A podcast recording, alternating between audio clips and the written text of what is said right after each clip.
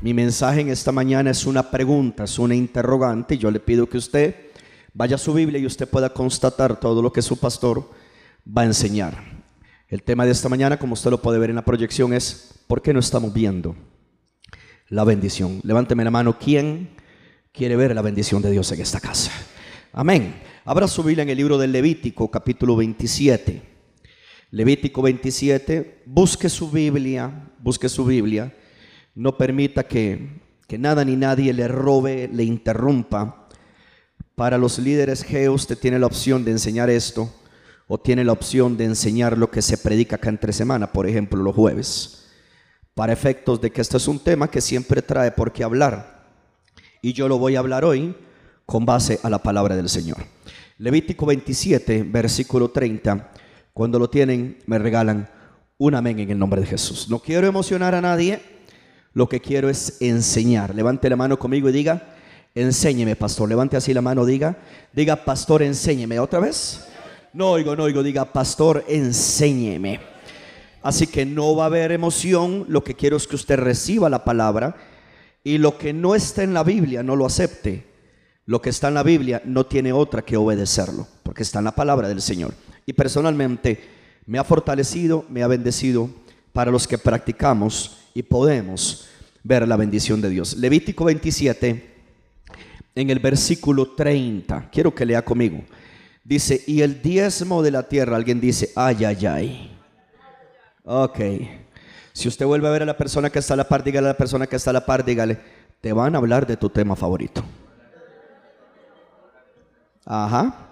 Y usted va a aprender. ¿Alguien cree que siempre es bueno ser enseñado en todo el concepto de la palabra de Dios?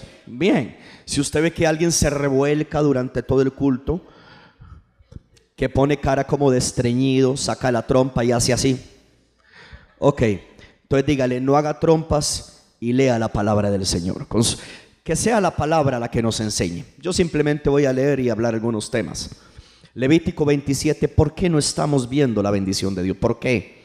¿Por qué razón no vemos? ¿Por qué no vemos? Pastor, yo voy a la iglesia Pastor, yo oro, yo trato de guardarme para Dios, pero, pastor, ¿qué será que otra gente más bendecida que otra? Levítico 27, versículo 30. Y el diezmo de la tierra, así de la simiente de la tierra como del fruto, perdón, como del fruto de los árboles, ¿de quién es? No, pero yo quiero que usted lo lea. De Jehová es. Punto y coma. ¿Y qué dice después? Es cosa dedicada a Jehová. Versículo 31. Y si alguno quisiere rescatar algo del diezmo, es decir, si alguien quiere agarrar el diezmo para pagar el carro nuevo, para pagar la casa nueva, el celular nuevo, el paseo, si alguien quiere tomar lo que no puede tomar, porque acabamos de leer en el versículo 30 que es de Dios, y que es cosa dedicada a Dios, dice, añadirá la quinta parte de su precio por ello. Alguien levante la mano conmigo, diga, el diezmo es de Dios. ¿De quién es el diezmo? Entonces quiere decir que cuando nosotros usamos la errónea frase de que voy a ir a la iglesia para dar los diezmos, usted no está dando nada usted está regresando algo que no es suyo. Los diezmos siempre han sido de Dios. Parece que solo doña Rosa y yo vivimos este mensaje en esta casa. O sea, nosotros no estamos dando nada. Lo que estamos haciendo es regresando algo que es de Dios y que es dedicado a Dios. Lo primero que tenemos que entender no son puntos, simplemente quiero leer. Lo primero que tenemos que entender es que el diezmo es de Dios, número uno, y número dos, que es cosa dedicada a Dios. Cuando algo es dedicado, es porque algo es consagrado, es porque se apartó absolutamente ese 10% de todo lo que ganamos es cosa dedicado a Dios. Alguien me regala un amén en esta casa. Cuando hablamos de que algo es dedicado, de que algo es separado, de que algo es santificado, entonces no existe margen de negociación, no existe margen de conversación. Simple y sencillamente el diezmo es cosa de Jehová y es cosa dedicada a Jehová. Ayer cuando yo estaba terminando de preparar la enseñanza, la estaba puliendo un poquito, metiéndole aquí, quitándole acá y añadiendo ciertos versos que Dios a mí me mostraba en ese momento. Yo no sé cuántos conocen la historia de la conquista. Usted lo puede encontrar en la palabra del Señor, en el libro de Josué.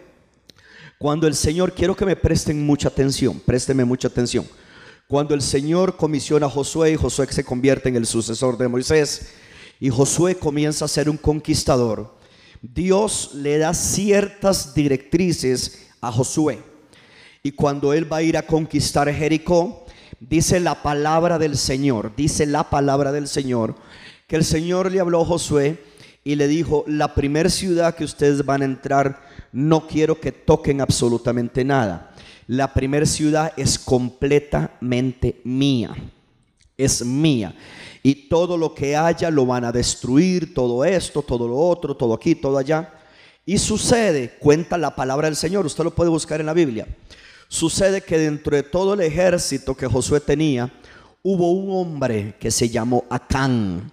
Dice la palabra del Señor que este hombre, juntamente con su familia, cuando comenzaron a pelear y comenzaron a conquistar, y Dios siempre estuvo con Israel, y Dios le daba las victorias al pueblo de Dios. Dice la Biblia que este hombre no obedeció a Dios. Diga conmigo, no obedeció a Dios. Y como no obedeció a Dios, dice que agarró un manto babilónico y agarró unos lingotes de oro.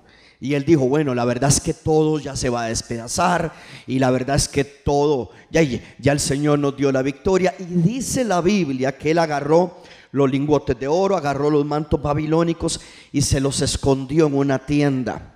¿Sabe qué sucedió, querida iglesia? El pueblo de Dios comenzó a fracasar. El pueblo de Dios comenzó a tener derrotas tenía muchas guerras, muchas peleas y el pueblo de Dios venía venciendo, ganando, venciendo, ganando, venciendo, ganando toda tierra que Dios le decía, suba que lo voy a destruir, suba que le voy a la victoria. Aquí, allá Josué salía con el ejército. Hermano, no hubo un conquistador como José y todo era la victoria. Pero sucede que desde el momento, quiero que escuchen a su pastor, al que usted escucha los martes en la oración, los jueves con palabra, los domingos sanando el corazón. ¿Alguien escucha al pastor de esta casa? No es que la gente se vuelve selectiva, entonces la gente dice, bueno, hoy domingo no quiero papas con hash brown, eh, hamburguesa con hash brown, hoy quiero papas y quiero hamburguesa y hermano, la gente se vuelve selectiva en qué tipo de palabra escucha. No, hermano, cuando usted viene a la iglesia, usted tiene que recibir toda la palabra, desde Génesis hasta Apocalipsis. Alguien regala amén aparte. Ok, entonces, ¿qué sucedió? ¿Qué sucedió? Pero yo quiero que usted sea la Biblia la que nos enseñe. ¿Qué sucedió? En el momento que Acán escondió esas cosas que Dios había dicho, no toquen nada porque la primer ciudad es mía, es dedicada a mí. No pueden tocar absolutamente nada Acán se dejó el manto, Acán se dejó los lingotes y a partir de allí, desde el momento que tocó algo que era de Dios, el pueblo de Israel comenzó a tener fracaso. El pueblo de Israel comenzó a ser derrotado, el pueblo de Israel comenzó a perder las batallas y es caso curioso porque si usted es un lector de la Biblia, si usted no lee la Biblia, no conoce la historia, si usted no es lector de la Biblia, usted se deja llevar por cuanto youtuber haya, por cuanta persona haga videos contra esto. Hermano, dice la Biblia que el pueblo de Israel venía venciendo todas las ciudades ejércitos más grandes y más numerosos. En el momento que Acán tomó lo que no tenía que tomar, el pueblo de Israel fue derrotado. Dice la Biblia que Josué se metió inmediatamente y Josué comenzó a orar. Josué comenzó a buscar a Dios. Josué consultó a Dios y Dios le dijo, el anatema está dentro del campamento. Quiere decir que anatema es cuando usted y yo agarramos algo que es de Dios para nuestros propios intereses. Hermano, le voy a decir algo, la derrota de un hogar y de una familia comienza cuando tocamos lo que le pertenece a Dios. No me quieren decir amén en esta casa. Yo sé que usted quiere recibir una palabra más emotiva, no lo voy a emocionar. El pueblo de Israel comenzó a tener batalla cuando yo, a perder las batallas, en el momento que yo cuando estaba estudiando esto, yo dije, Padre Santo, ¿Cuántas cosas se comenzaron a caer en un hogar desde el momento que comenzaron a tocar lo que era de Dios? ¿Cuántas cosas comenzaron a fallar en el matrimonio? ¿Cuánto se comenzó a dañar la economía de un hogar? ¿Cuándo fue que se comenzaron a descarriar los hijos muchas veces en la familia?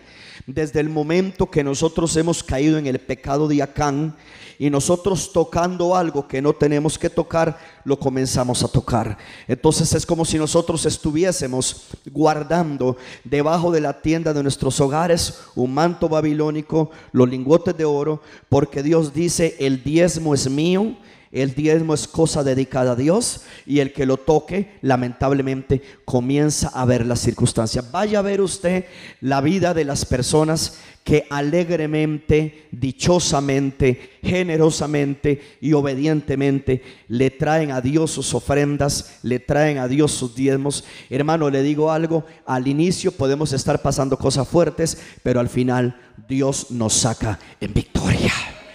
Vaya a ver usted el hogar donde hijos servían a Dios, la gente estaba apasionada, la gente se congregaba. Yo me he dado cuenta y yo conversaba con alguien y yo decía, qué tremendo, porque hubo dos cosas que este virus maldito trajo dentro de la iglesia. Número uno, enfrió al pueblo de Dios. Y número dos, la gente dejó de honrar a Dios. Hermano, le voy a decir algo, pase lo que pase, esté como el mundo esté Dios a ti no te va a fallar, Dios a ti no te va a dejar, Dios a ti no te va a desamparar. ¿Alguien está aquí conmigo? Y Dios siempre te dará la victoria. No importa el tamaño del enemigo, Dios te va a dar la victoria. Ahora, si el pueblo de Israel comenzó a ser derrotado, comenzó a ser derrotado desde el momento que se tocó lo que le pertenecía a Dios. Este asunto, hermano, de darle el diezmo a Dios, porque de eso estamos hablando, ¿por qué no vemos la bendición de Dios? Es más que un asunto de dar dinero, es más que un asunto de echar un billete, una moneda. Hermano, yo quiero serle bien honesto a usted.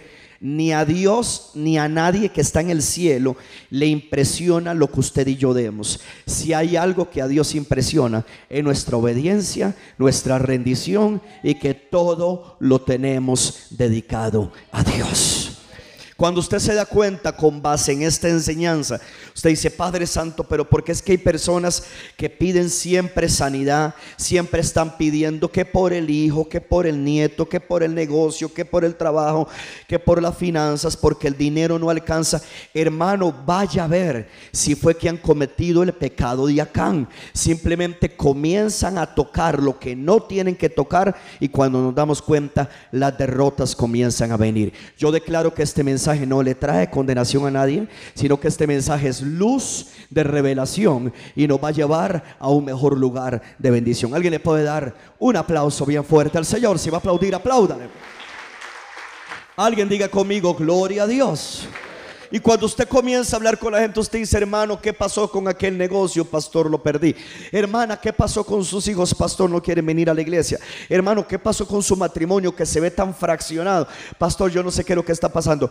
Vaya a ver el común denominador todos tienen un manto babilónico escondido. Estoy hablando metafóricamente. ¿Qué es lo que ha pasado? Han estado tocando lo que es de Dios. Hermano, cuando yo toco lo que es de Dios, yo no puedo tener victoria. Cuando yo le doy a Dios lo que es de Dios, lo que es de Jehová y lo que es cosa dedicada a Jehová, Dios me respalda, Dios se glorifica. Y le digo algo, hermano, al inicio todo se ve oscuro, pero luego viene un sol de justicia que aparece, resplandece y amanece. Y Dios siempre siempre nos saca al otro lado. Alguien me regala un amén en esta casa. Entonces yo quiero enseñar esto porque anatema significa cuando tú tomas algo que es de Dios para algo personal. Hermano, eso se convierte en maldición. Es más, quiere que le diga algo, hermano. Nosotros no damos el diezmo porque Dios lo necesite, porque suyo es el oro y suya la plata. Lo que pasa es que nosotros damos el diezmo porque con el diezmo nos garantizamos la bendición de Dios. Parece que no quieren decir amén. le gusta más la palabra emotiva, pero hoy no hay nada emotivo. En Números capítulo 18, en el versículo 25, número 18, versículo 25, alguien dice, ve, yo sabía que tenía que quedarme durmiendo. No, usted sabía que tenía que venir. Número 18, versículo 25. Lea por favor el versículo 25 conmigo. Dice, y habló Jehová a Moisés. Habló Jehová a Moisés diciendo, Así hablarás a los levitas y les dirás, ¿quiénes somos los levitas? Los que estamos al frente, el liderazgo. Cuando toméis de los hijos de Israel los diezmos que os he dado de ellos, pues vuestra heredad, vosotros presentaréis de ellos en ofrenda mecida a Jehová el diezmo de los diezmos. En Levítico, quiero que me siga porque quiero que lo busque en su Biblia. En Levítico aprendimos que toda la congregación debe diezmar. Alguien levante la mano conmigo y diga, toda la congregación debe diezmar. Más fuerte que no lo oigo, diga, toda la congregación debe diezmar. Ahora diga conmigo, si yo tomo los diezmos, me expongo a las derrotas. Ok, en Levítico vemos que todos tienen que, que, todos tienen que diezmar, pero en números nos habla de los ministros. En números nos habla del liderazgo. En números nos habla de los que estamos al frente. Hermano, ¿y por qué Dios le habla al liderazgo? ¿Por qué Dios le habla al levita, al pastor? porque tarde que temprano lo que el pastor haga, el pueblo lo va a hacer, porque tal es el sacerdote, tal es el pueblo. Si el pastor es diezmero, la iglesia es diezmera. Si el pastor tiene los cielos abiertos, la iglesia tiene los cielos abiertos. Si el pastor ve a Dios, usted también va a ver a Dios. Ahora sucede, quiero contarle un poquito por si usted no conoce la historia nuestra. Maranata es una iglesia diezmera. Voy a repetir eso. Nosotros somos una iglesia diezmera. Nosotros le damos el diezmo al Señor. Pastor, ¿a qué se refiere? De todos los ingresos que la iglesia tiene, sea porque la gente generosamente ofrenda, la gente generosamente diezma, todo lo que usted da, nosotros sacamos un diezmo y nosotros lo enviamos al ministerio apostólico. Pastor, ¿qué se hace con ese dinero a nivel mundial?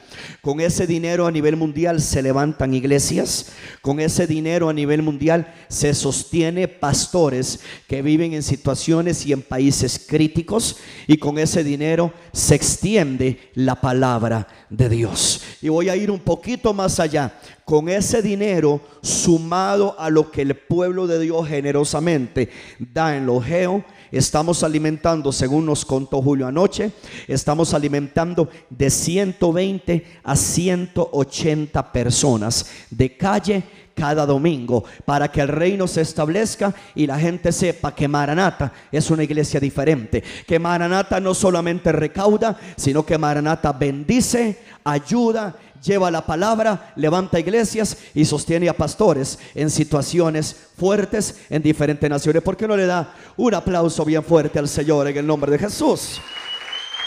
Alguien diga conmigo, es una bendición dar.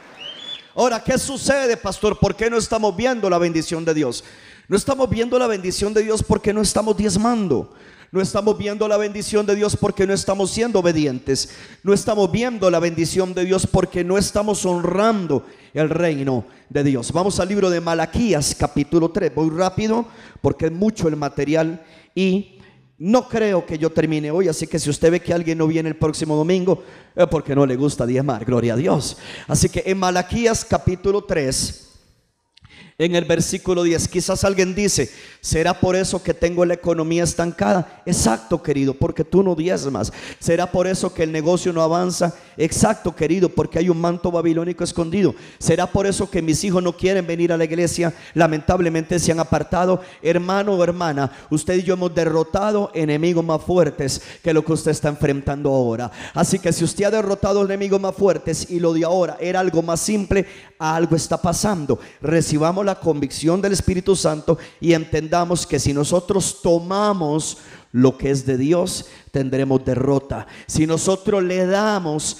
a Dios lo que es de Dios, hay una victoria completamente asegurada. En Malaquías capítulo 3, en el versículo 10. Quiero que lea la palabra. Pastor, pero usted está leyendo solamente versículos del Viejo Testamento. Si es que yo no sé si usted sabía que antes del Nuevo Testamento está el Viejo Testamento. Entonces yo voy en orden. Todavía no hemos llegado al Nuevo Testamento. Malaquías 3, versículo 10. Traed todos los diezmos. ¿A dónde? Bueno, pastor, es que a mí me gusta enviarle el diezmo a mi abuelo que vive en el otro país. Hermano, eso no es bíblico. Usted no puede enviar algo que no es suyo. Usted envía del 90% lo que usted quiere enviar. El diezmo es cosa dedicada a Jehová. Alguien me regala un amén más, más, más, más, más, más efusivo, gloria a Dios. Trae todos los diezmos a dónde? Al alfolí. El alfolí está en la casa de Dios. El alfolí no está en la radio El alfolí está en una misión. Óigame bien, el alfolí es alimentar a la gente de la calle. Para alimentar a la gente de la calle, la gente, la iglesia gira un dinero. Juntamente con la siembra voluntaria de otros valientes del Evangelio cambia, la iglesia gira el dinero para alimentar a la calle. La iglesia se encarga de traerlo a la casa del Señor. Trae todos los días al alfolí y haya alimento. ¿Dónde? No oigo, no oigo. ¿Hay alimento dónde? En mi casa. Y probadme ahora. Mire lo que dice Dios, probadme. Probadme ahora, dice Jehová de los ejércitos. Si no, alguien quiere esa promesa cumplida, gloria a Dios. A ver si no os abriré las ventanas. ¿De qué?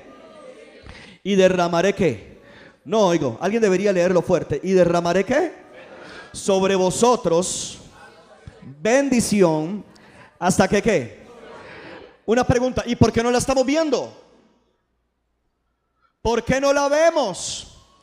¿Por qué Dios promete derramar bendición hasta que sobreabunde y no la vemos? Por eso el mensaje se llama ¿Por qué no estamos viendo la bendición?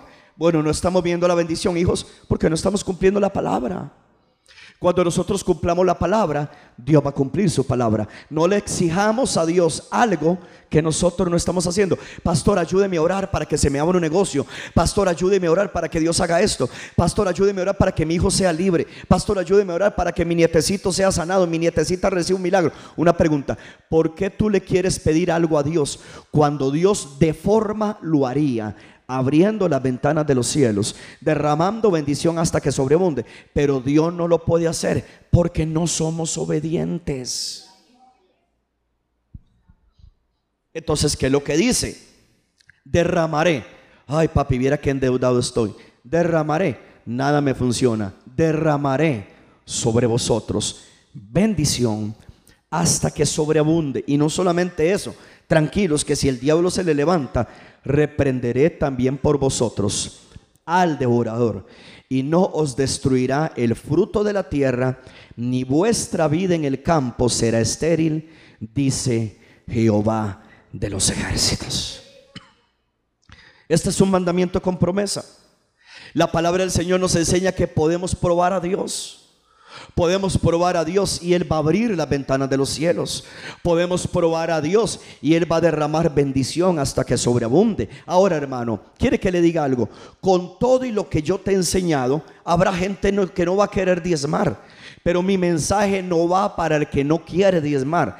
Mi mensaje va para el que no lo hacía y lo va a comenzar a hacer. Y, lo, mi mensaje va para que el que lo hacía sea fortalecido y crea que Dios va a abrir las ventanas de los cielos, que Dios se va a glorificar y que Dios va a reprender al devorador, óigame bien, y no va a poder tocar el fruto de tu trabajo. Alguien me está oyendo, no va a poder tocar tus hijos, nada va a ser estéril en tu vida, sino que Dios se va a glorificar. Si alguien lo cree, denle un aplauso bien fuerte al Señor. Apláudale a Él. Más fuerte ese aplauso, más fuerte. Ponga celos.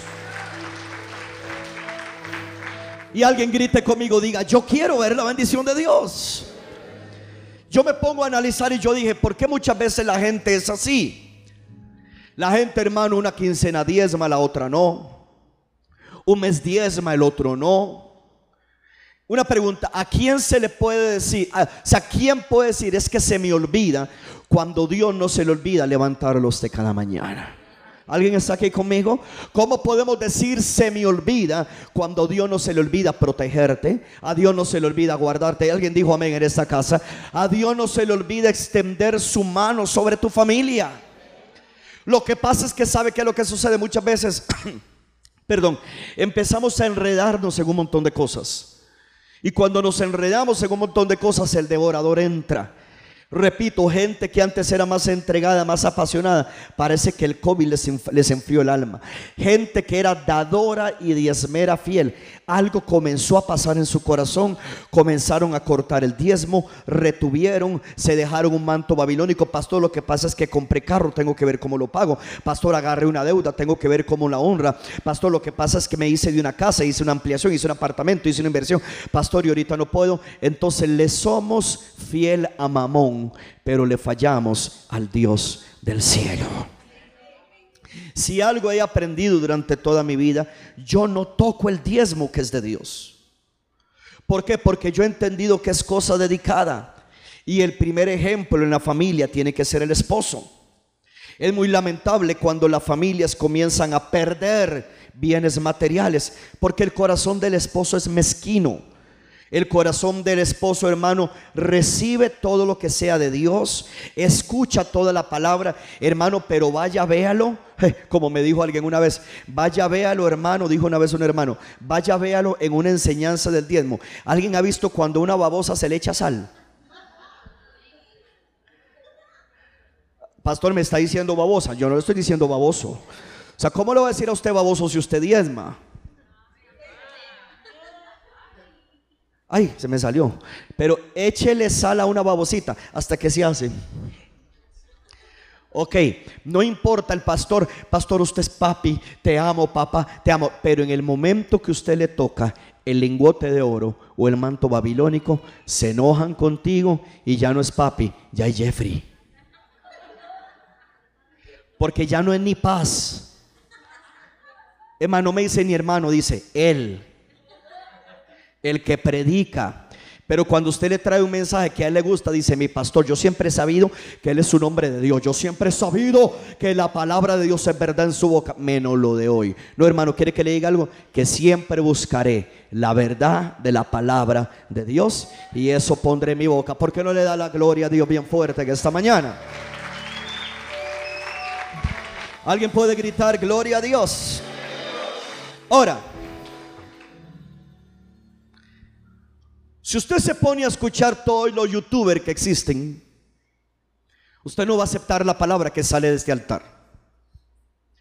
Y quizás haya alguien que diga en esta mañana, bueno, pastor, pero es que lo que pasa es que usted está predicando algo que es de la ley. No es de la ley.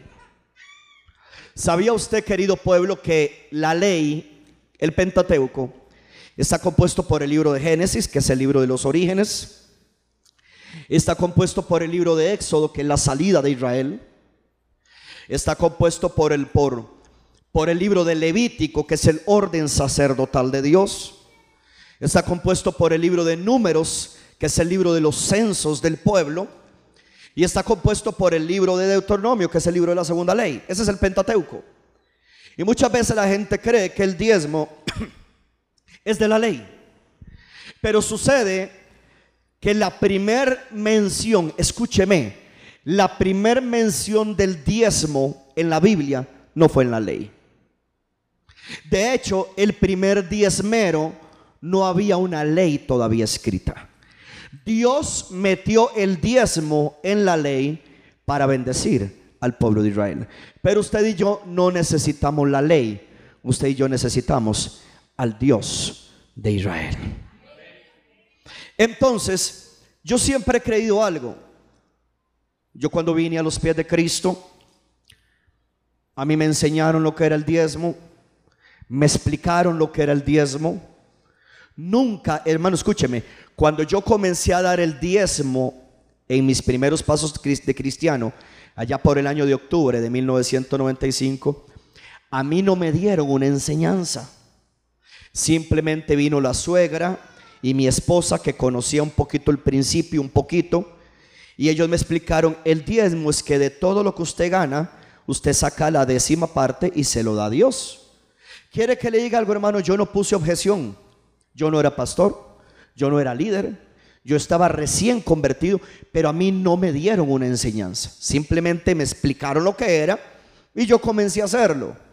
Los que están aquí tienen la bendición de que aquí se le puede enseñar, se le puede explicar y ya luego queda en su corazón si usted quiere hacerlo. Porque a nadie obligamos.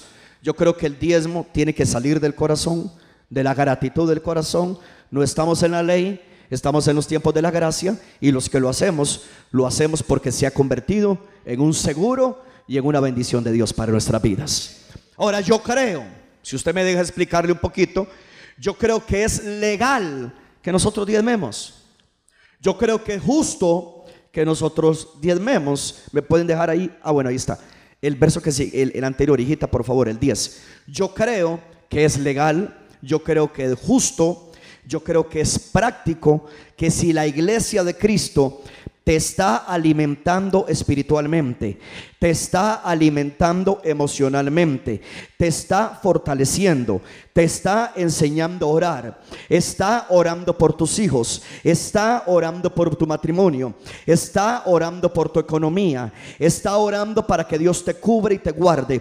Y si usted sabe que aquí hay buen alimento y la palabra del Señor dice que traigan el, diezmo para que siempre haya alimento en mi casa y usted se sigue congregando en esta iglesia, es porque usted aquí ha encontrado un alimento que no ha en otro lado, es porque usted ha encontrado un alimento que lo está bendiciendo, es porque está encontrando un alimento que lo está fortaleciendo, es porque está encontrando un alimento que tiene todos los nutrientes espirituales que usted necesita. Así que yo creo que lo justo, lo práctico y lo legal es que nosotros seamos recíprocos y si la palabra me alimenta, yo voy a bendecir la iglesia. Si yo soy alimentado en esta casa, yo voy a bendecir esta casa porque esta es la casa donde Dios me ha puesto. Este es el alfolí que Dios me ha dado y es aquí donde yo voy a bendecir la casa de Dios. Porque si yo estoy siendo alimentado, si yo tengo un liderazgo, no solamente los pastores, un liderazgo que se ha comportado de manera pura e íntegra durante los años que yo tengo que estar en la iglesia, lo mínimo que yo debería hacer, lo justo que yo debería hacer es dar el diezmo. Y estoy hablando solamente de lo básico. Es el diezmo. Hermano, yo no me imagino que usted vaya a comer a Taco Bell y cruce la calle para pagar en Quiznos.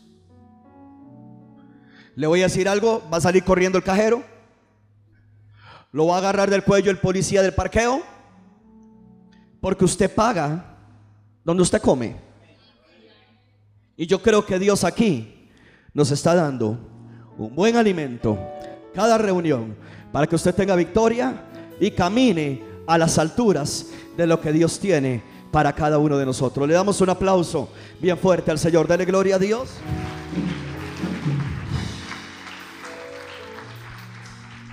Ahora, en uno de los primeros puntos yo quiero que aprendamos que el diezmo no es de la ley. El diezmo no es de la ley. Alguien levante la mano conmigo y diga, el diezmo no es de la ley.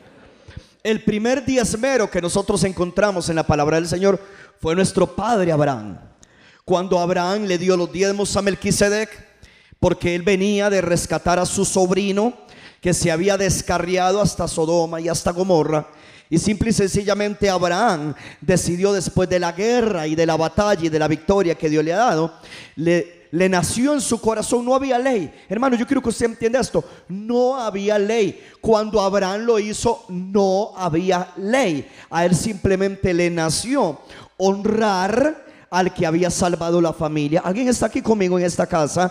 A él le nació honrar al que le había salvado la familia, honrar al que le había dado la victoria y honrar al que le había prometido las bendiciones. Quiero que vayamos al libro de Génesis capítulo 14. Génesis 14 y busque todo lo que su pastor le está enseñando.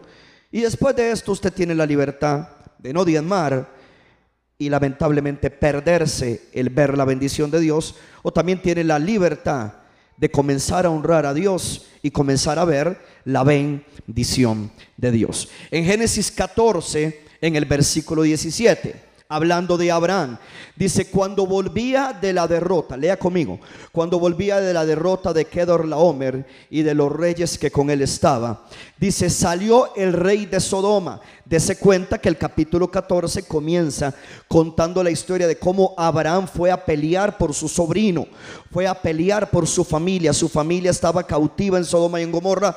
Abraham sale corriendo, arma un ejército y va y pelea por la familia. ¿Alguien quiere seguir aquí peleando por la familia para ver la victoria? Sucede que Dios le da la victoria a Abraham. Dios le da la victoria. No había un mandamiento que dijera, después de la victoria tienes que diezmar de todo lo que ganes tienes que diezmar. No existía la ley. Versículo 17. Cuando volvía Abraham de la derrota de Kedorlaomer y de los reyes que con él estaban, salió el rey de Sodoma. ¿Qué es Sodoma? el mundo. Salió el rey de Sodoma a recibirlo al valle de Sabe, que es el valle del rey. Entonces, juntamente, siga la palabra, juntamente con el rey de Sodoma, dice la Biblia en el verso 18, entonces Melquisedec. Imagínese esto, visualice eso, visualice eso. Abraham viene de rescatar la familia, Abraham viene de una tremenda guerra espiritual, Abraham viene de recibir promesas de Dios. Usted puede leer el, el capítulo 2, el capítulo 13. Abraham cargaba promesas, Abraham liberó a la familia, Abraham fue a una guerra espiritual. Y cuando él viene de la guerra espiritual, le sale el mundo, le sale el mundo a hacerle una oferta, pero juntamente cuando sale el mundo, sale el rey de Salem. Quiero que lo lea en su Biblia, por favor. Dice en el versículo 18, entonces Melquisedec, ya le voy a enseñar con el Nuevo Testamento que es Melquisedec. ¿Alguien me está siguiendo aquí en esta casa? Melquisedec es una teofanía de Cristo, es una aparición de Cristo en el Viejo Testamento. Entonces Melquisedec, rey de Salem y sacerdote del Dios Altísimo, ¿qué sacó? ¿Alguien puede leer conmigo el versículo 18? ¿Qué sacó? No oigo, ¿qué sacó? Pan y vino. ¿Qué hizo el Señor? El Señor a través de Melquisede, que es un tipo de Cristo, ya lo vamos a leer en Hebreos, le sacó la santa cena.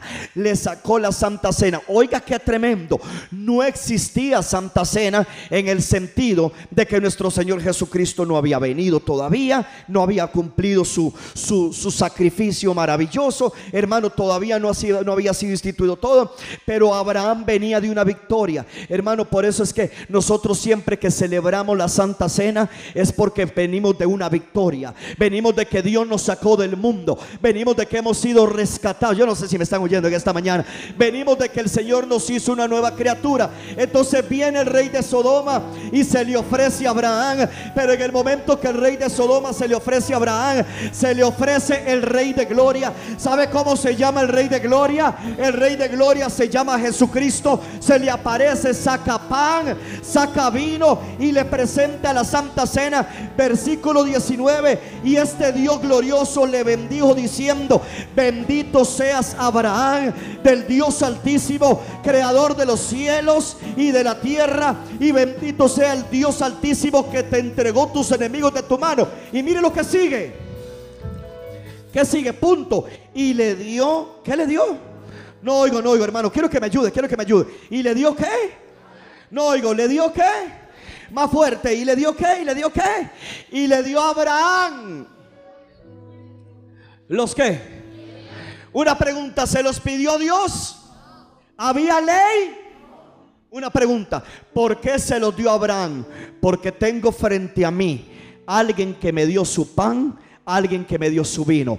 Tengo frente a mí alguien que me dio su carne, alguien que me dio su sangre. Le voy a decir algo para los diezmeros. Hermanos diezmeros, no diezmamos únicamente porque queremos hacerlo. Diezmamos como gratitud a aquel que derramó su... Ah, no sé si me está oyendo.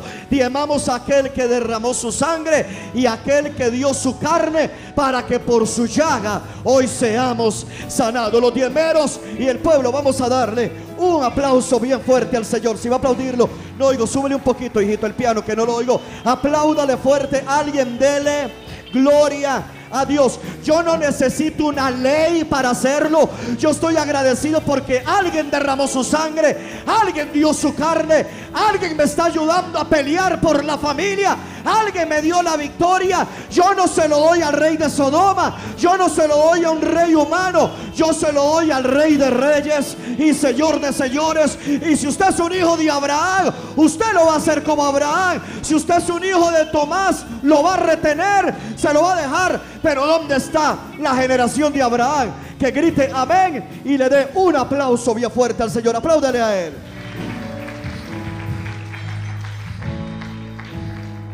Entonces cuando una persona a usted le dice, cuando una persona a usted le dice, yo no creo en diezmar porque eso es de la ley. Hermano, dígale, no, tú no diezmas no porque sea o no sea de la ley. Tú no diezmas porque tú no conoces al que derramó su sangre y dio su cuerpo por ti. Dejémonos de excusas. Simplemente el dinero está demasiado ligado al corazón como para sacarlo y poner a Dios como lo más importante de tu vida. Alguien me regala un amén en esta casa. ¿Qué sigue? Sigamos leyendo. Dice, le dio a Abraham los diezmos de qué? No oigo. ¿De cuánto? De todo. Una pregunta. ¿Estás peleando o no por la salvación de toda tu casa? Eso hizo Abraham. Abraham fue y peleó por Lot. Dios me ha dado la victoria. Yo sigo peleando por mi familia. Hay familia que falta por ser salva. Pero yo sé, porque sé, porque sé que es cuestión de tiempo. Y Dios mi familia la traerá y se va a rendir a los pies de Jesús. Ahora, juntamente, juntamente con la oferta. Porque a veces queremos que Dios haga algo en nuestros hijos. Una pregunta, ¿tú estás haciendo lo mínimo? Yo sé que esto confronta, pero es la realidad, hijos. He orado para que el Espíritu de Dios ponga esta palabra en tu corazón y te des cuenta que es un asunto más de plata. Hermano, la plata es cochina, la plata es apestosa. La plata simple y sencillamente es porque se necesita en esta tierra, pero existen cosas más importantes que el dinero y es hacer la voluntad de Dios. Alguien me regala un amén cristiano en esta casa. Después de que Abraham le dio los diezmos de todo. versículo 21. Entonces el rey de Sodoma le dijo a Abraham, oye Abraham, ok, dame las personas y toma para ti los bienes. Después de que tú diezmas, el mundo va a querer venir a hacerte una contraoferta para que tú te dejes las cosas. ¿Sabe qué respondió Abraham? Versículo 22. Y respondió Abraham al rey de Sodoma, esto es poderoso. Dice, he alzado mi mano a Jehová, Dios altísimo, creador de los cielos y de la tierra, que desde un hilo hasta el cordón de mis zapatos, nada tomaré de lo que es tuyo, para que no digas, yo enriquecí a Abraham. El diezmero tiene que saber que después de que diezma, la primera vez vendrán las ofertas del mundo para que el mundo te diga, yo te enriquecí. ¿Dónde está el pueblo que levanta las manos a Dios y dice, yo no quiero nada del mundo? Si alguien me va a enriquecer, si alguien me va a bendecir, si alguien me va a suplir, si alguien me va a ayudar, será el Dios de los cielos y de la tierra, el creador de todas las cosas. Para Él sea la alabanza, sea la gloria, sea la adoración. Alguien dele un aplauso bien fuerte al Rey, dele gloria, dele gloria. Alguien puede gritar, gloria a Dios.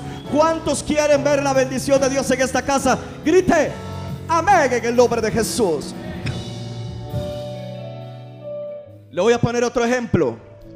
La Biblia habla de Jacob. Oigan esto, Jacob dormía sobre una cabecera de piedra. Jacob venía de un largo camino. Le dio sueño y agarró una piedra y la puso por almohada.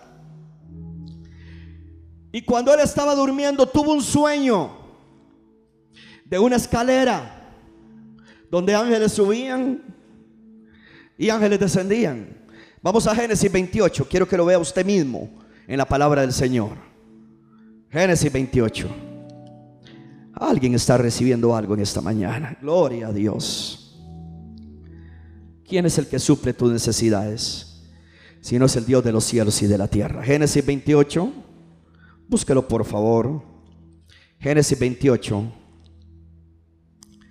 Aleluya. Verso 10. Salió pues Jacob de Berseba y fue Arán y llegó a un cierto lugar y durmió allí porque ya el sol se había puesto. Y tomó de las piedras, oigan esto, tomó de las piedras de aquel paraje y puso su cabecera y se acostó en aquel lugar. Versículo 12, miren qué tremendo, versículo 12. Y soñó, y aquí una escalera que estaba apoyada en tierra. Su extremo tocaba en el cielo, y he aquí Alguien quiere tener esa experiencia. Wow.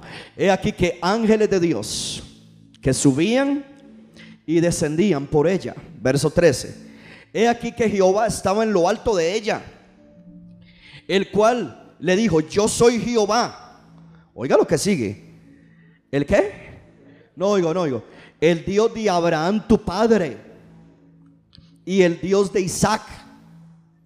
La tierra en que estás acostado te la daré a ti y a tu descendencia. Verso 14. Será tu descendencia como el polvo de la tierra. Te extenderás al occidente, al oriente, al norte, al sur. Y a toda la familia de la tierra serán benditas en tu simiente. Verso 15. He aquí yo estoy contigo, hermano. Todo el mundo quiere esas promesas. Alguien, recibe esas promesas. Dice, aquí yo estoy contigo. Y te guardaré. Uy, hermano. Alguien quiere ese pacto de protección. De, allá la hermana Zulema. Alguien más quiere ese pacto. No, él quiere. Yo quiero ese pacto. Usted sabe qué poderoso yo quiero. Dice, yo estoy contigo y te guardaré. Aleluya. Por donde quiera que fueres. Y volveré a traerte a esta tierra. Maranata. Porque no te dejaré hasta que haya hecho lo que te he dicho. Wow. Verso 16. Y despertó Jacob de su sueño. Y dijo, Ciertamente Jehová en este lugar, está en este lugar. Y yo no lo sabía. Levánteme la mano. ¿Cuántos saben que Dios está en esta casa y que Dios está en Maranata? Pero dice Jacob, yo no lo sabía. Y tuvo miedo. Y dijo, cuán terrible es este lugar. No es otra cosa que casa de Dios y puerta del cielo. Verso 18. Y se levantó Jacob de mañana. Tomó la piedra que había puesto de almohada la alzó por señal.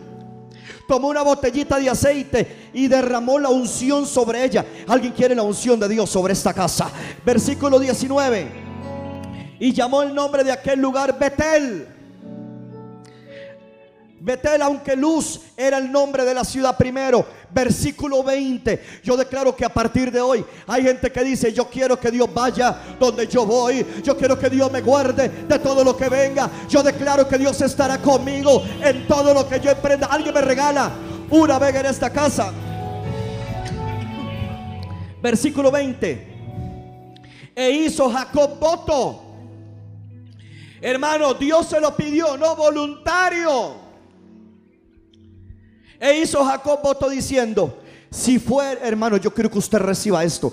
Si fuere Dios conmigo y me guardar en este viaje en que voy. ¿Sabía usted que usted está aquí en la tierra en un viaje como peregrino y extranjero? Y ya tenemos la maleta lista para irnos al cielo cuando suene la trompeta. Pero mientras nos toca estar acá, dice: Si fuere Dios conmigo y me guardar en este viaje en que voy y me diere pan para comer y vestido para vestir. Y si volviere en paz a casa de mi padre, Jehová será mi Dios. Y esta piedra que he puesto por señal será casa de Dios. Y de todo, lea el versículo. Y de todo, alguien puede gritar. Y de todo, y de todo lo que me dieres, el diezmo apartaré para ti. Si yo quiero garantizarme que Dios esté conmigo, que lo que Dios me ha prometido lo haga, que Dios haga conmigo lo que ha dicho y que Dios me haga volver el día mañana a la casa de mi Padre. Yo quiero que Dios esté conmigo. Yo le hago a Dios un voto de todo lo que tú me vas a dar. El diezmo es tuyo. El diezmo es cosa dedicada. El diezmo apartaré para ti. Hermano, cuando tú tienes a Dios de tu lado, el que contra ti conspire delante de ti caerá. Alguien puede gritar gloria a Dios. Aplaude y dele gloria. Aplauda. Dele gloria bien fuerte al Señor. Óigame. Entonces ya yo no solo diezmo, ya yo no solo diezmo porque le doy al que derramó su sangre. Ya yo no solo diezmo porque le doy al que puso su cuerpo por mí en la cruz. Y ahora también yo diezmo porque yo estoy en la casa de Dios y puerta del cielo. Cuando alguien no diezma es porque todavía no ha entendido que esta es la casa de Dios donde Dios abre el cielo y tira una escalera desde el cielo y dice Jacob que Dios está en la punta de esa escalera. Ángeles suben, ángeles bajan, llevan tu petición y traen tu milagro. Si va a aplaudir, no me deje esos hermanos aplaudiendo solo. Alguien dele gloria a Dios. El que no diezma no ha entendido. Esta es la casa de Dios. Y claro, cuando nosotros no sabemos que algo es la casa de Dios, no honramos a Dios. Yo le voy a decir algo, padres. Y si usted quiere, tómelo por su peso. Tómelo por su peso. Sano. Padres que diezman tendrán hijos prósperos y sus necesidades suplidas. Voy a repetir eso. Padres que diezman tendrán sus hijos prósperos y sus necesidades suplidas. Pruébemelo. Abraham lo hizo. Isaac fundador. Dice Génesis 26 que Isaac sembró en el peor año de su vida y cosechó al ciento por uno. Abraham, Isaac y ahora Jacob. Cuando yo estudiaba esto, présteme atención, cuando yo estudiaba esto, los que han estudiado la Biblia, es que si usted no la ha estudiado, no, no puedo, imagínate que Imagínate que yo lo ante un curso para enseñarte capítulo por capítulo de la Biblia, si son 66 libros. ¿Cuánto vamos a durar hasta que Cristo venga y no terminamos?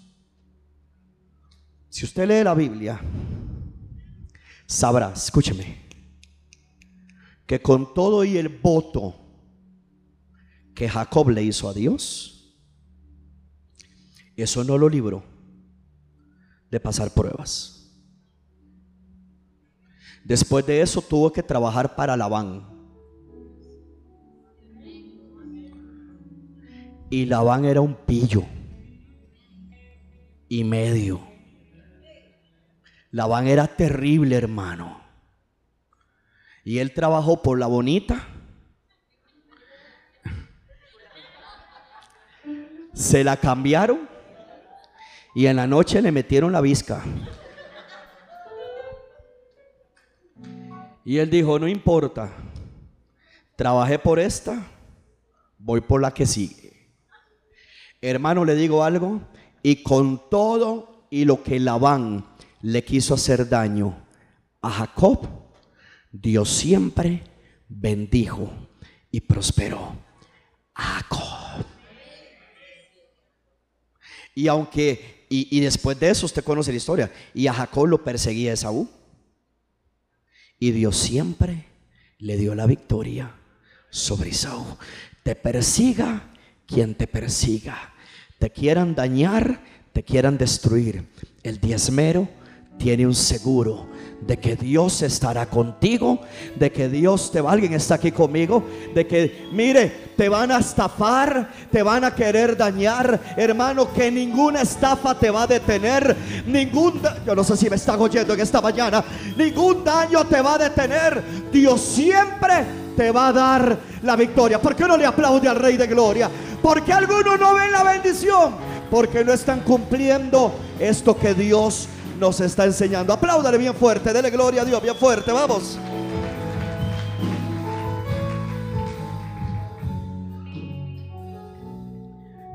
Yo no sé usted, pero el alimento de la palabra de Dios a todos nos bendice. Así que yo tengo que traerlo a la casa de Dios.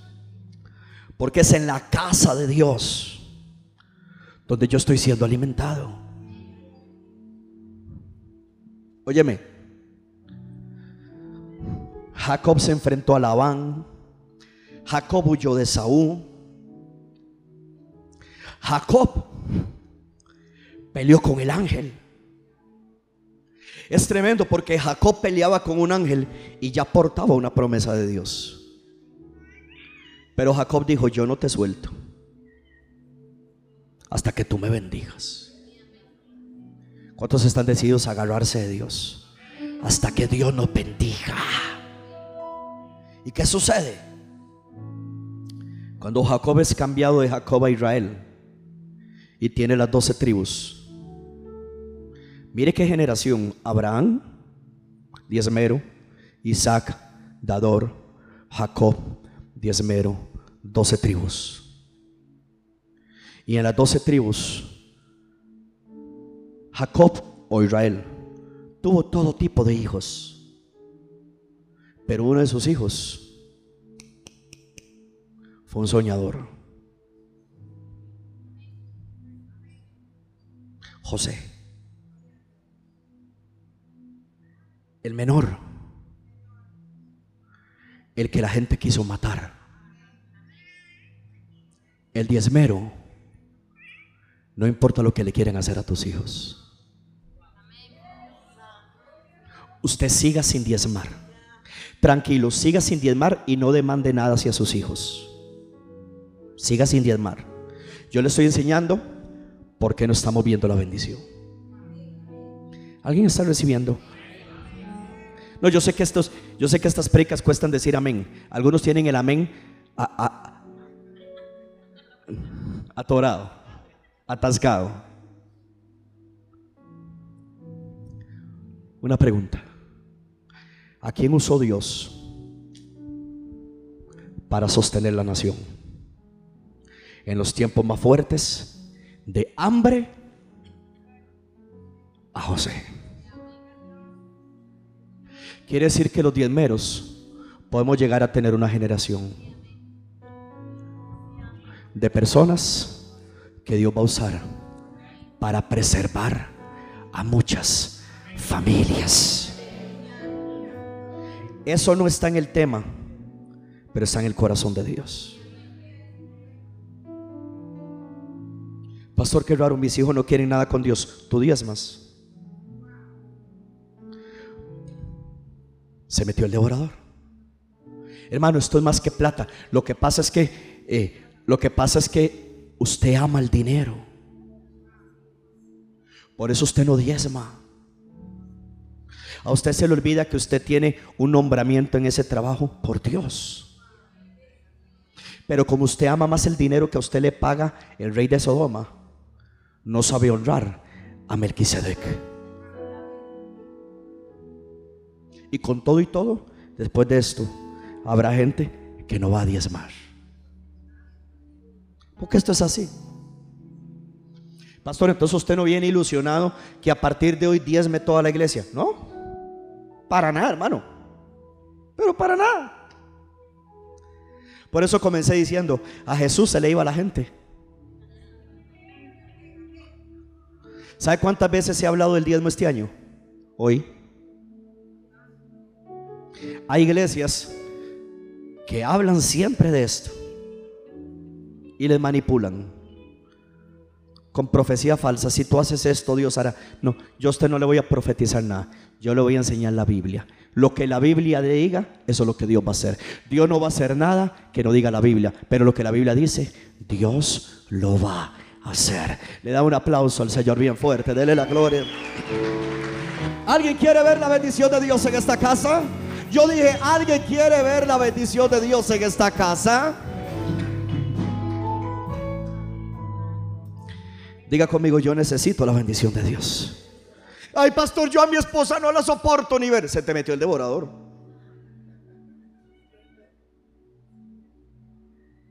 Yo siempre digo, es que ando trabajando. Es que ando trabajando. Mi amor, ¿usted cómo quiere se duerme hoy? Ay, yo no sé, mi amor, usted llega muy tarde, como a las 11. A las once y media le llego. Se le metió el devorador. No quiere ni ver a la doña, pero ni en pintura, hermano. Alguien está aquí que me regale un amén en esta casa.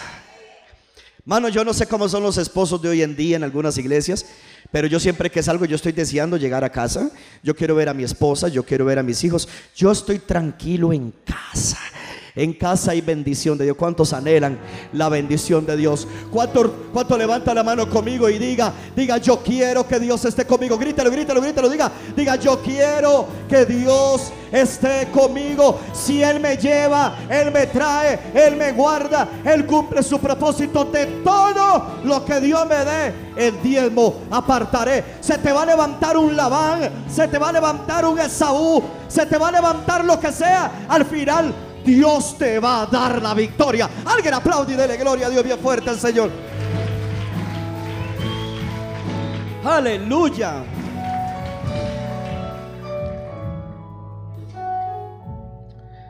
En Mateo 23, ay pastor, Nuevo Testamento, Nuevo Testamento. Jesús nos habló también sobre la bendición de dar el diezmo. En Mateo capítulo 23 en el versículo 23. Vuelva a ver a la persona que está a la par, dígale, ya el cielo se dio cuenta que no días más. Dígale, dígale, dígale, dígale. Dígale, dígale, porque tal vez él dice, tal vez, eh, tal vez la hermana o el hermano dice, Shh, no le cuente a nadie. Y seguro dígale, no le cuente a nadie que yo no di. Tranquilo, que ya Jesús sabe y por eso no puede bendecirte como él quisiera bendecirte. Mateo 23, en el versículo 22, vamos a leer desde el 22 como para agarrar la línea. Mateo 23, 22. No, ponga desde el 21. Desde el 20. Pues el que jura por el altar, jura por él y por todo lo que está sobre él, verso que sigue. El que jura por el templo, jura por él y por lo que lo habita. Y el que jura por el, por el cielo, jura por el trono de Dios y por aquel que está sentado en él. Versículo 23. Hay de vosotros, escribas y qué? No oigo, hay de vosotros escribas y qué más? Fariseos hipócritas. Wow, hermano, Jesús era fuerte. A ver, pastor, por eso yo no diezmo para no ser un fariseo, ni un escriba, ni un hipócrita. Hay de vosotros escribas y fariseos hipócritas porque diezmáis, ellos lo hacían, hermano, sí lo hacían, porque diezmáis la menta. ¿Quién está hablando ahí? No oigo. ¿Quién es el que está hablando? Solo Daisy. ¿Quién es el que está hablando? ¿Quién está? Ok. Diezmáis la menta, el eneldo y el comino, y dejáis lo más importante de la ley. Ve, pastor, si estaba en la ley. Sí, yo le dije que Dios lo metió en la ley para, bendecir al pueblo de Israel. Y dejáis lo más importante de la ley. Y Jesucristo en el Nuevo Testamento, en Mateo 23, 23 dice, la justicia, la misericordia y la fe es lo más importante. Bueno, pastor, yo tengo justicia, tengo misericordia y tengo fe. Pero Jesús no termina ahí, sino que Jesús dice, esto era necesario hacer sin dejar de hacer aquello. Levante la mano conmigo, diga, yo necesito caminar en justicia, en misericordia, en fe y diezmar. ¿Cuántos reciben eso? Que son palabras de Jesús. Entonces te puede decirme, te puede decirme, pastor, yo soy una persona justa, pero no diezmo. Tú no eres justo si tú no diezmas tú diezmas y eso también muestra que tú eres justo, porque de lo recibido de la mano de Dios, eso es lo que tú le das a Dios. Alguien está aquí conmigo, porque fue Dios el que te bendijo y con base en lo que te bendijo, tú le devuelves a Dios lo que es cosa dedicada a Dios. Bien, en Hebreos capítulo 7, solo quiero terminar esta parte, ya no vamos a ir. Hebreos 7, gloria a Dios. Viejo Testamento, y ahora Nuevo Testamento. Hebreos capítulo 7. Yo predico esto así tranquilo porque no hay que gritar, no hay que, No hay que escupir, no hay que regañar, no hay que empujar. Hebreos capítulo 7. ¿Recuerdan cuando en Génesis se le apareció Melquisedec a Abraham? Vamos a ver de dónde el, el, escritor de Hebreos, por el estilo literal, se cree que es Pablo. Pablo nos explica quién era ese Melquisedec. Hebreos capítulo 7, versículo 1. Porque este Melquisedec, rey de Salem, ¿qué más? Sacerdote, ¿alguien está leyendo conmigo? Sacerdote del Dios Altísimo que salió a recibir a Abraham. ¿Quién fue el que salió? El rey de Salem. ¿Quién, fue el que salió? El sacerdote del Dios Altísimo. Dice que salió a recibir a Abraham que volvía de la derrota de los reyes y le bendijo. Versículo 2.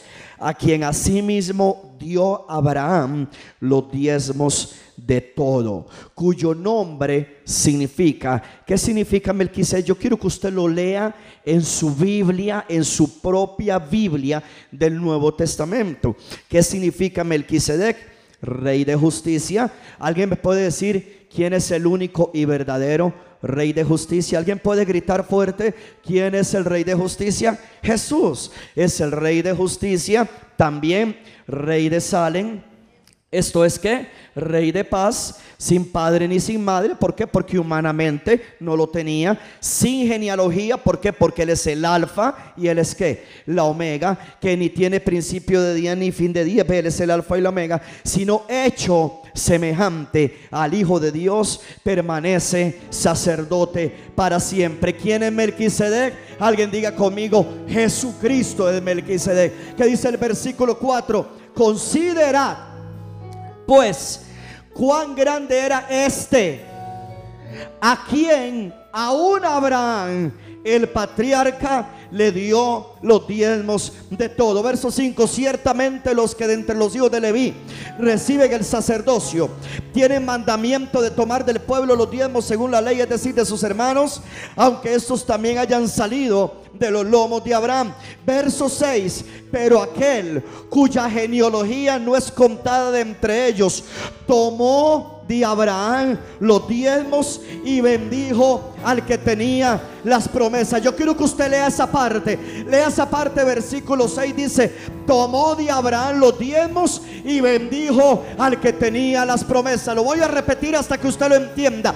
Tomó de Abraham los diezmos y bendijo al que tenía las promesas. Yo tengo mucha promesa, usted tiene mucha promesa, pero algo pasa cuando usted diezma, que cuando usted diezma se activa la bendición sobre todas las promesas que Dios a usted le ha dado.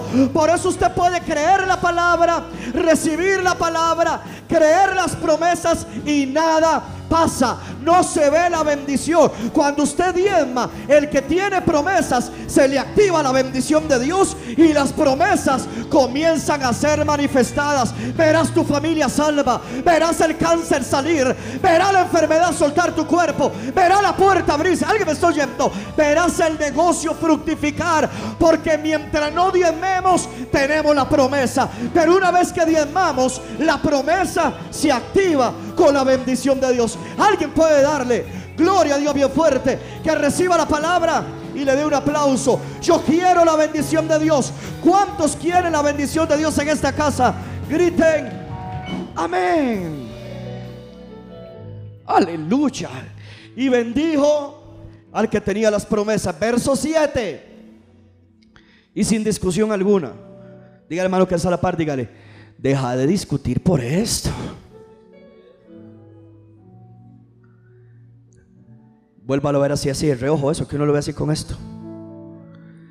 Dígale, o eres medio agarradillo. Dígaselo. Dígale, se te olvida quién te dio el negocio, el trabajo, el carro, la casa. Se te olvida, ¿verdad? Se te olvida. Pues yo estoy aquí para recordarle a los que le dan amnesia espiritual que todo lo que comemos, todo lo que tenemos, todo lo que vestimos, todo lo que hacemos viene del Dios que suple todas las cosas. Aquí termino. Y sin discusión alguna, el menor es bendecido por el mayor. ¿Quién es el menor? Nosotros. ¿Quién es el mayor? Jesucristo. Entonces aquí delante suyo está un menor. Dios salvó mi vida, salvó mi esposa, mis hijos. Ha venido salvando mi familia. Mis hermanos no eran salvos. Yo peleé por ellos. Como Abraham peleó por Lot. Dios me dio la victoria. Al salvarse mis hermanos, sus esposas eran creyentes. Sus mis sobrinos, sus hijos, creyentes. Esta es casa de Dios, puerta del cielo. Yo soy el menor que necesita ser bendecido por el mayor. Dice Hebreos, cuán grande era ese que estaba ahí, que aún Abraham le dio los diezmos de todo. Cuán grande es Cristo cuando usted viene a la iglesia, de todo lo que a usted Dios le va a dar este fin de año. Pero no lo haga solo por este fin de año. Hágalo siempre. Hay gente que ya tiene comprometido su aguinaldo, sus dividendos, su salario escolar, su salario del día del perro, del día del gato, del, del grooming. Hay gente que ya tiene todo comprometido.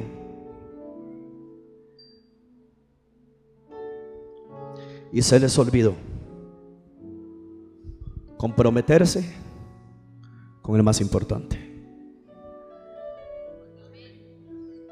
¿No quieren decir amén? El menor viene y echa un sobre. Porque el menor dice, yo necesito que Dios me bendiga. Los levitas lo hacemos. El pueblo de Israel también lo hacía. Porque era cosa dedicada a Jehová. Le digo algo, iglesia, para terminar. ¿Alguien ha aprendido algo en eso? Viejo Testamento, Nuevo Testamento. Si usted viene la semana que viene, le voy a enseñar cinco ciclos que se rompen. Y por eso no vemos la bendición de Dios. Cinco ciclos. A los que son fieles a Dios, párese con autoridad y con la palabra. Y crea que su descendencia va a ser bendita. Crea que no importa que sus hijos, si los hijos de alguien se andan dando un vueltín en el mundo, tarde que temprano, el Señor va a reprender a ese devorador y va a traer sus hijos. Esto es más que plata. No es la plata, hermano. Hermano, no cometa el error. No cometa el error. Tiene una visión muy corta si usted cree que esto es dinero. Dios no necesita tu dinero para salvar tu familia. No salga de aquí diciendo eso. Dios salva a tu familia porque Cristo murió en la cruz del Calvario. Quiero aclarar para que nadie diga otra cosa. Entonces, pastor, ¿por qué usted nos menciona a los hijos? Porque mi desobediencia, aunque Cristo haya muerto por mis hijos, le abre la puerta al devorador y maldice mi simiente. Maldice la vid y trae la esterilidad sobre la casa. Malaquías tres días, por favor.